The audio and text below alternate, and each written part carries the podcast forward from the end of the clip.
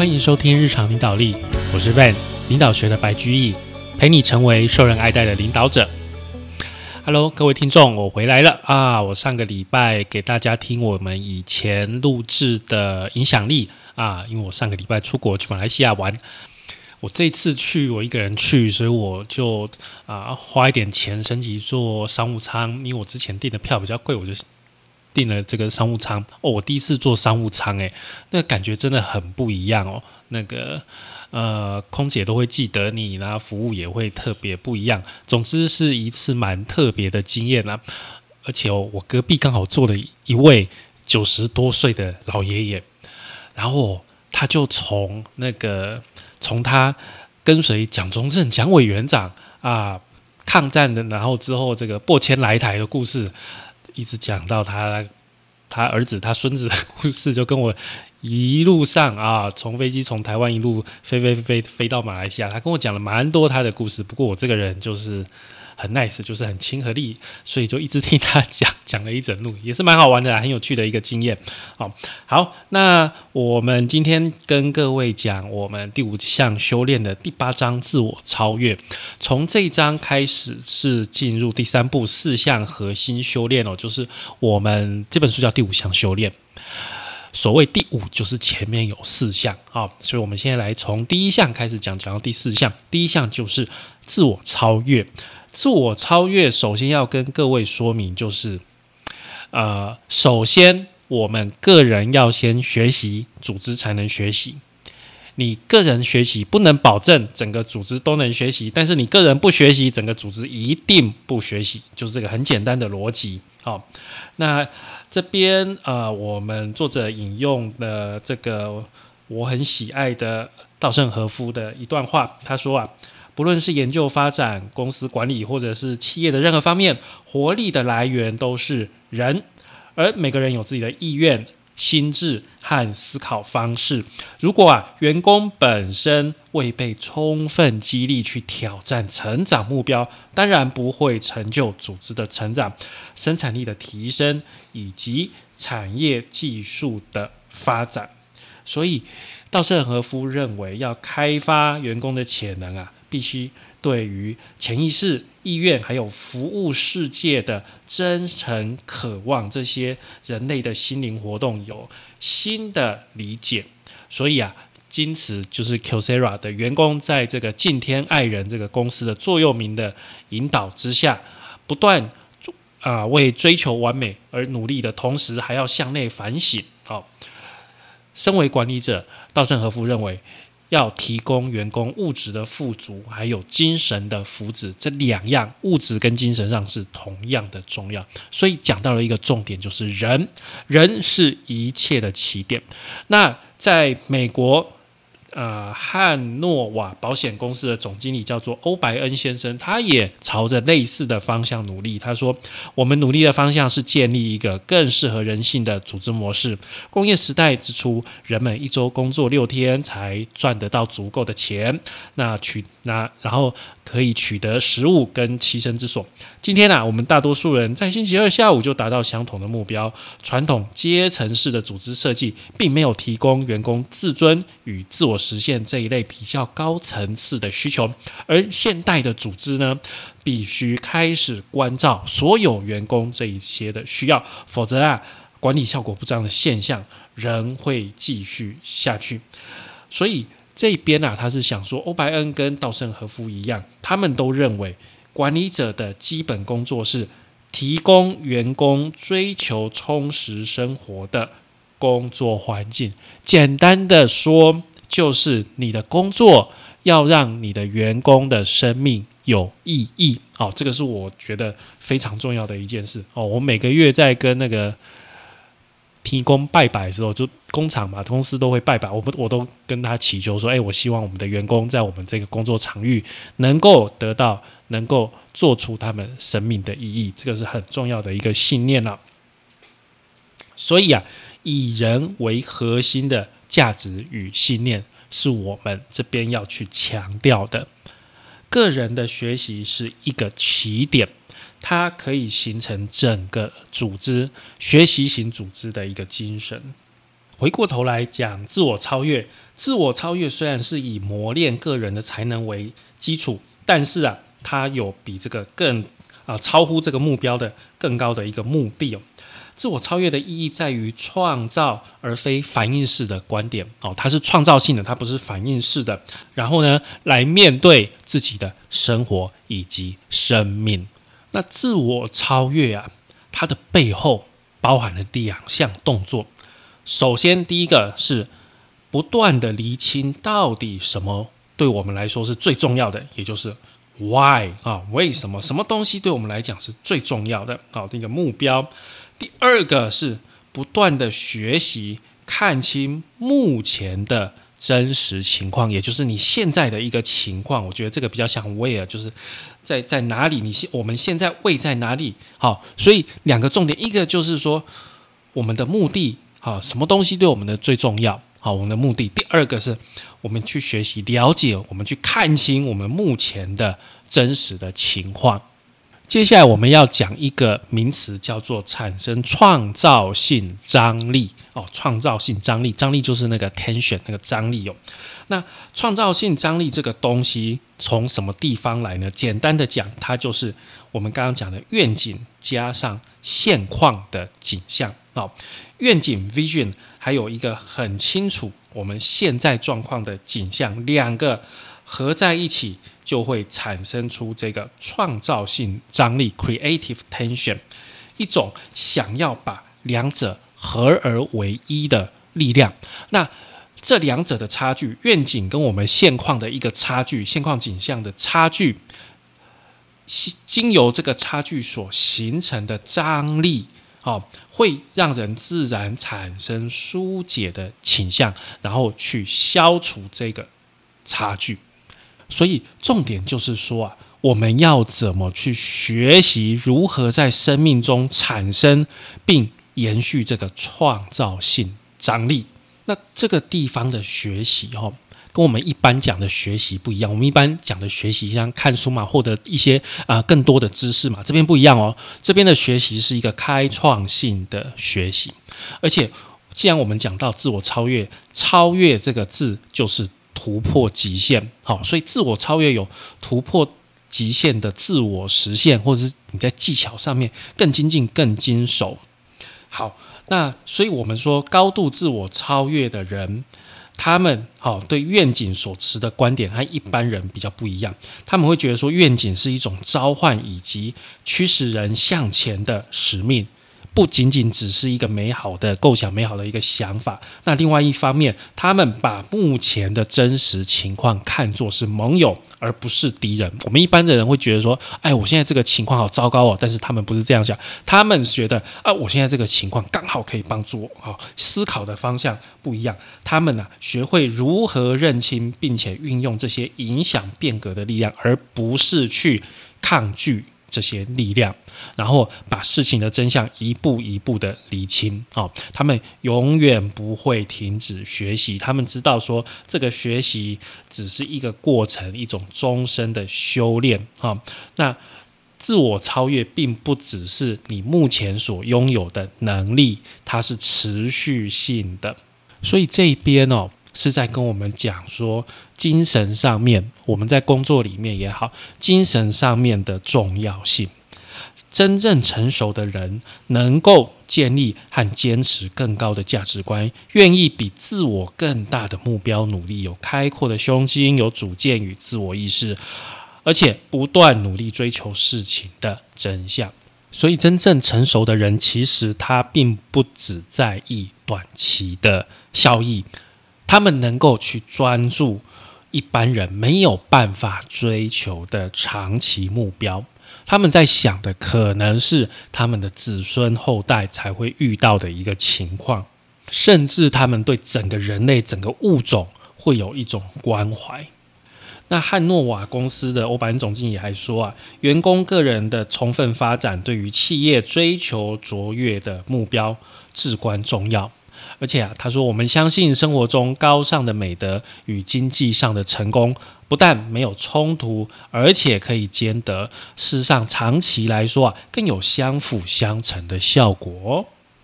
那他对自我超越的一个看法是说，我们鼓励员工从事此项探索，因为对个人而言啊，健全的发展成就个人的幸福，只寻求工作外的满足，却忽视工作在生命中的重要性，将会限制我们成为快乐而完整的人的机会。传统上，啊，传统上我们会觉得说，来工作，啊，来上班，来打工是一种契约关系，用我们一整天八个小时、十个小时的辛勤工作，交换啊公平的报酬。但是啊，现在员工跟企业之间可以建立一种更不一样的关系。传统上，员工好像是这个公司这个组织的工具，但是啊。现在，欧白恩说啊，在我们寻求建立的组织类型当中，人的自我发展与财务的成功是同等重要的。这与我们最基本的前提并行不悖。生活的美德与事业的成功不仅可以相融，而且相益得彰。这个跟传统的商场的信条是不太一样的。那稻盛和夫的看法是说，我们的员工同意要生活在一个共同体之中，在其中他们不只是啊互相利用，而反而是互相帮助。那这么一来，每个人的潜力都能够充分的展现。那既然自我超越好处多多，为什么还是很多人、很多组织不愿意这样做呢？因为啊，自我超越还是有一些障碍。首先呢，自我超越是。很难定义，它是很很模糊、很抽象的概念，它没有办法数量化，所以你没有办法量测的东西，你其实很难，你就没有办法把它列做一个绩效的考核嘛，所以你很难去做哦，你很难去做。另外，在一九七零、一九八零年代哦，当时候有这个人性管理啊，尊重个人的一个运动。太过理想化，太过理想化，大家对这个抱持太高的期望，所以造成这整个思潮的一个失败啊，这个美梦没有实现，所以大家对自我实现、自我超越这这个部分就没有那么多的信心。但是你回过头来看，有一些工作，他的薪资其实不高啊，而且他很辛苦，像什么？像是有一些社会工作者，有一些老师，有一些神职人员，他们其实很累，他们的报酬也不高，但是他们却做得很快乐、很幸福。为什么？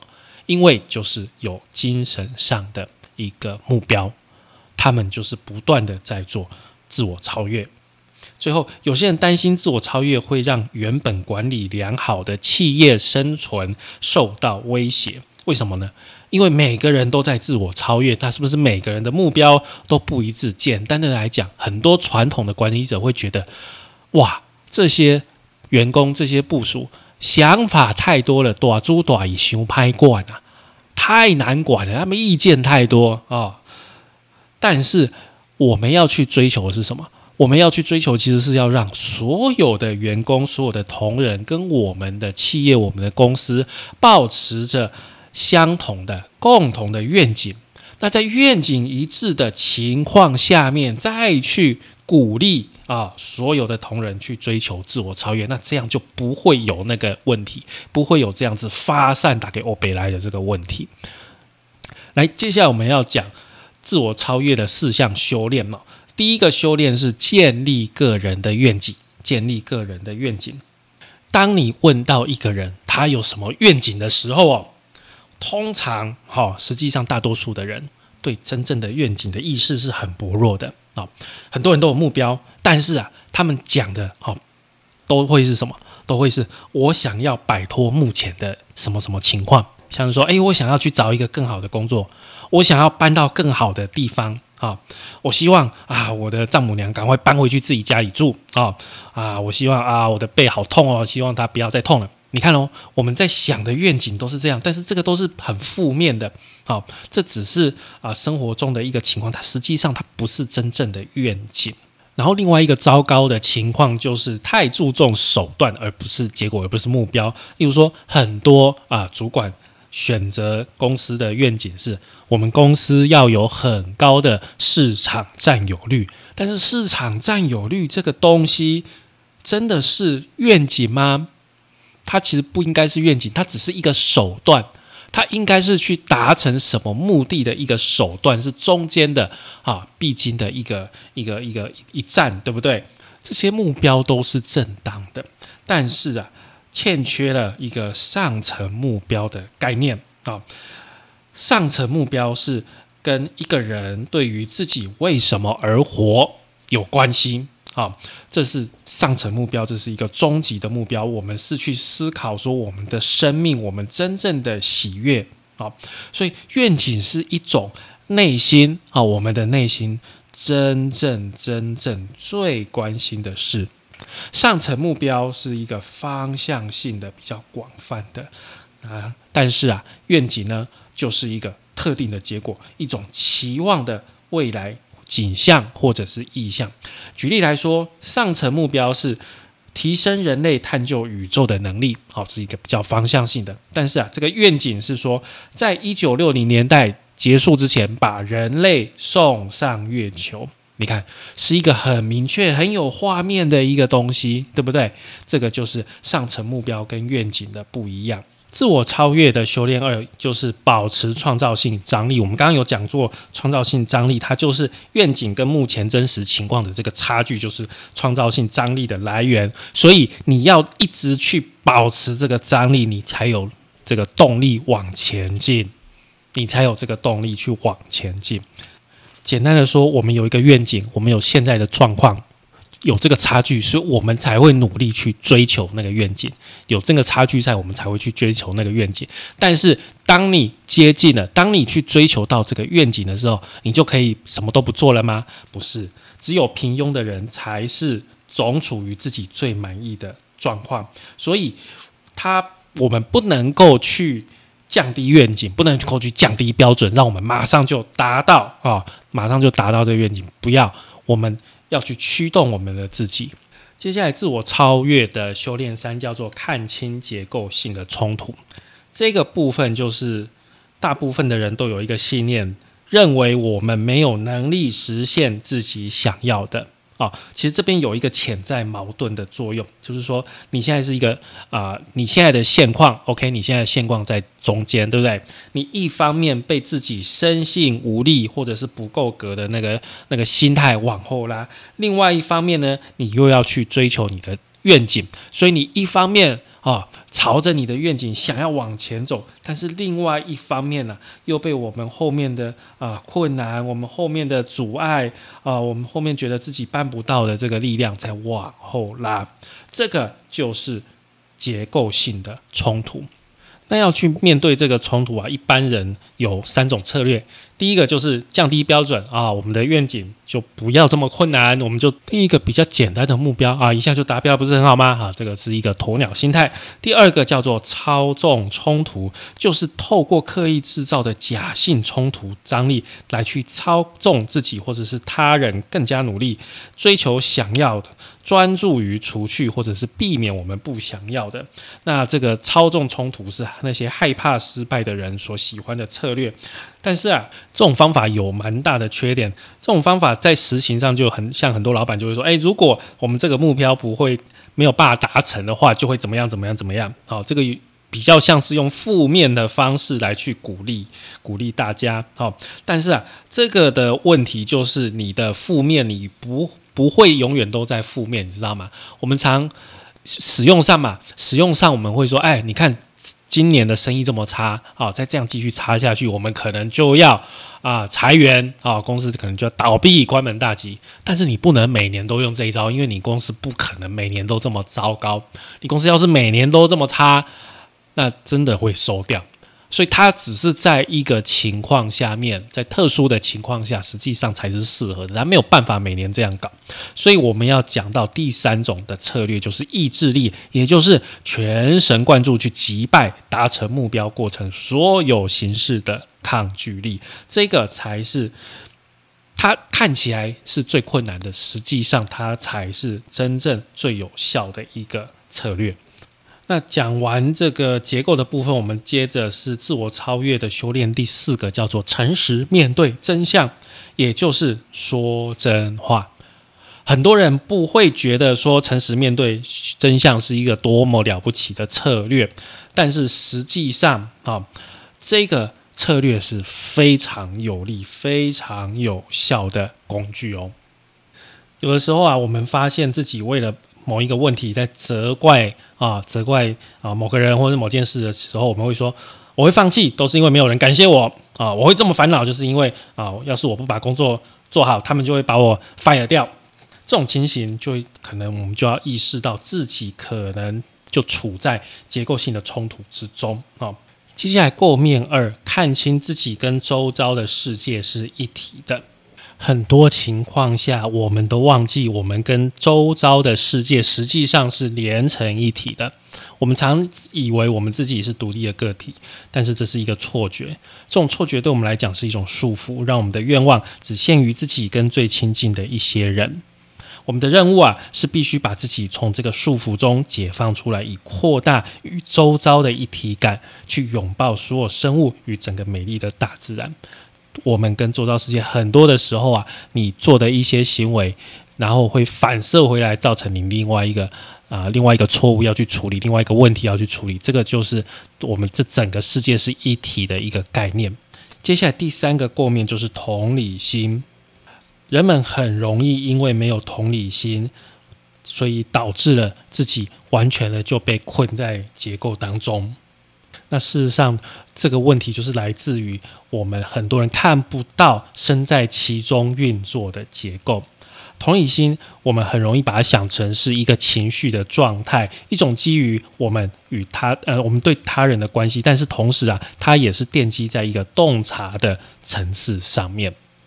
共面四是对整体的使命感，也就是说，你今天所追求的愿景是超过你个人的利益，哦，是一个更大更远的目标，那就会产生一股非常强大的力量啊！这个就不是啊那些小目标可以比的。稻盛和夫说啊，任何一个曾经对社会有贡献的人都已经体会过。一股驱策其向前的精神力量，那是一种来自于追求更大更远的目标而唤醒的内心深处真正愿望所产生的力量。那这个自我超越部分的结论，简单的讲啊，呃，自我超越是一个选择，你不太能强迫，你不太能说，哎，我经由这些教育训练，你就能够自我超越，这不太。不太可能它是一个你自己要不要选择的问题。所以你要去做的，不是在不是一直去在公司里面开训练课程，你要去做的是去培养一个文化，去培养一个气氛，培养大家都在这个组织里面能够追根究底，能够很诚实的去面对真相。这会形成大家啊很自然的在这个文化里面去相处，那就会有刺激大家能够去做自我超越。所以啊，这个核心的领导策略很简单，就是以身作则。你就是要从自己开始，先去自我超越，然后呢，慢慢的看是不是能够去领导，能够去影响到周遭的人，也一起去追求自我超越。简单来讲，一切都要从自己。开始做起来。好，这个就是我们今天讲的自我超越这一个章节的部分哦。它，我简单再复习一次这个章节在干嘛。首先呢，他是跟我们讲说，自我超越还是要以人为起点，以我们个人啊，个人都有自我超越，组织才有办法自我超越，才有办法去学习。然后呢，我们去讨论到愿景，还有呃现况造成的创造性的张力。然后啊，接下来就是去探讨五个自我超越的修炼。第一个是建立个人的愿景哦，然后第二个是保持创造性张力，第三个是看清结构性的冲突，第四个是诚实面对真相。第五个则是运用潜意识，然后最后呢，我们又在讨论自我超越跟系统思考，有四个构面。第一个构面是融合理性与直觉，第二个是看清自己跟周遭的世界是一个整体是一体的，第三个同理心，还有最后一个第四个对整体的使命感。结论呢？结论就是要我们自己以身作则，先我们自先从我们自己开始去做自我超越。好，以上就是我们今天所有的节目内容。感谢你的收听与追踪，请帮我们在 Apple Podcast 评分与留言，也欢迎追踪我们的 FB 粉丝团“日常空的领导力”以及 IG，我们的 IG 账号是 Leadership C Podcast 日常领导力。我们下次再会喽，拜拜。